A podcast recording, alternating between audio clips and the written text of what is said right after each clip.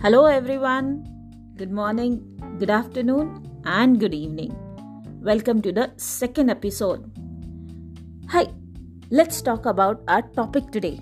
Our topic is related to, let me give you a clue. 1 1. Wakarimashita ka? Did you got it? うーん、はいはいはい、じゃあ考えてください。Please think.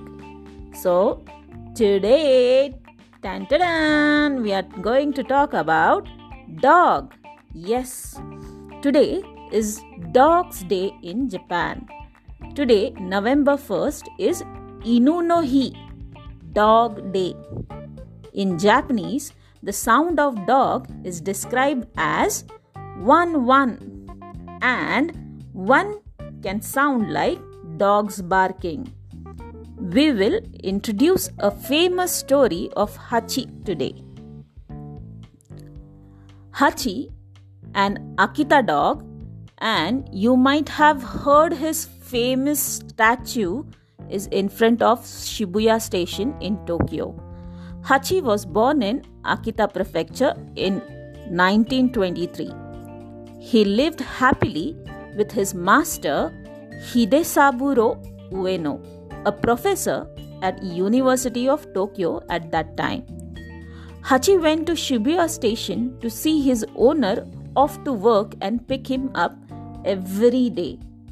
One day, Professor Ueno passed away suddenly and unexpectedly while at work. Hachi, however, did not stop going to the station and waiting for his dear owner.